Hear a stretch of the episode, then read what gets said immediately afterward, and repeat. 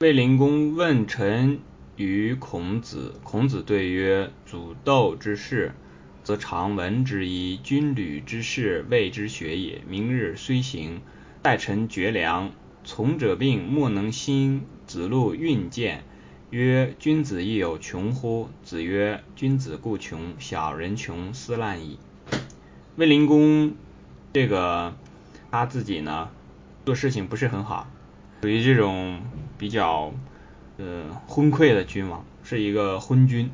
那么呃问臣于孔子呢，就是说问这个怎么样陈兵布阵，打仗的时候怎么样去这个去摆设。摆设自己的部队，问臣于孔子。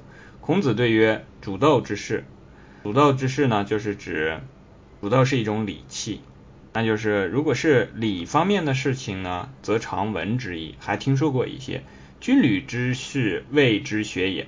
这个地方呢，我们就知道孔子呢有一个弟子叫做子路，其实子路是非常善于行兵打仗的，那他一定会从这个。孔子这里学到，所以孔子未必是军旅之事从来不懂。他讲未知学也，有可能是他在这一方面没有很深入的研究过，但是肯定是懂的。明日虽行，第二天早上就走了，因为这个卫灵公没法和他一起来。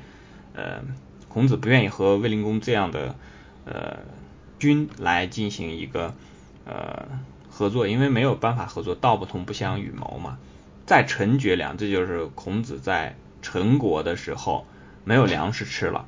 我们现在可能不是很好理解为什么没有粮食吃是多大的事情。其实，在古代这个粮食一直都是比较缺乏的，而且整个的呃很长一段时间的这个这个君王帝国君王啊，都是在围绕农业生产来进行这个国家的建设也好，还是这个呃老百姓的治理也好啊，农民始终都是。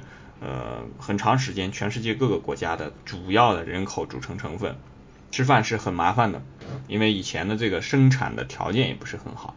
那么从者病，莫能兴，就是他的随从的啊，包括他的弟子，然后还有他的一些仆从，都这个有病在身，也可以讲，就说是在当时被饿坏了，那都不能够这个呃正常的去呃。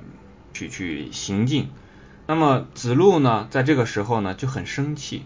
子路运见，子路的这个带着愠怒去见孔子，说：“君子亦有穷乎？”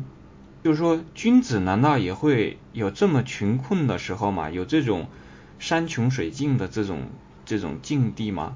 子曰：“君子固穷，小人穷，斯滥矣。”孔子回答说：“君子啊，他是。”两种解释，一种说固然会有这种穷困的意识，不是说君子就不会有；另外一种呢，就是说君子即便是在这种固于穷，就是即便在这种穷困的环境下呢，他也还是能够固守自己的本道。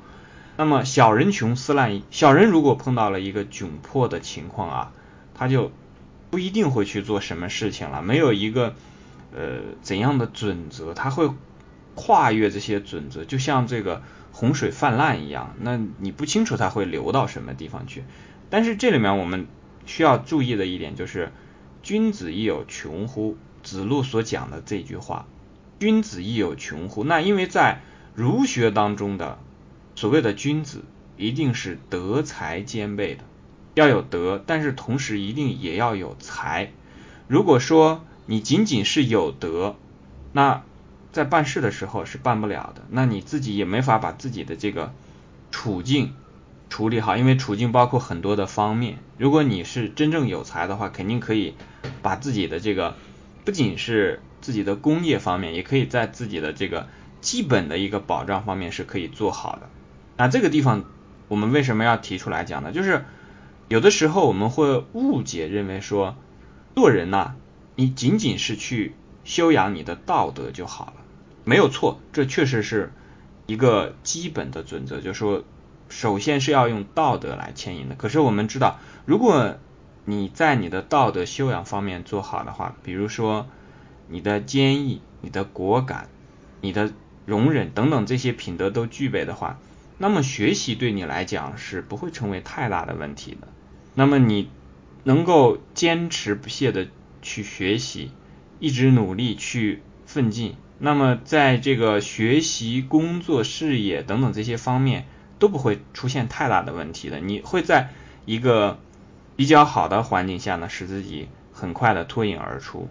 那如果是在一个逆境当中呢，你也不会比这个别人差很多，你也可以在那里坚守住。所以这个里面的“君子亦有穷乎”所讲的含义就是说，因为我们知道在这个地方，孔子他的德不会说是。有这个德穷的一方面，肯定是指的他的这个，在这个时候呢，有一些就讲说他的这个环境变糟了，就是在他的财的方面，子路会有一些啊，这么讲可能也不是很合适，就是说，如果是真的君子，那应该不会使自己进入这样的这个窘境。但是孔子就讲了，呃，我们结合另外一句，就是这个呃，子罕言厉，与命与人。孔子对这个命是认的。如果说有命有天命在的话，那君子也一定有可能是进入这个这个窘迫的时候也是会有的。但是在这个情况下，他一定还会固守他的这个这个中道，固守这个自己的这个使命和任务。与小人所区别的地方就是，小人在这种时候就没有什么底线了，那就什么事情都有可能去做。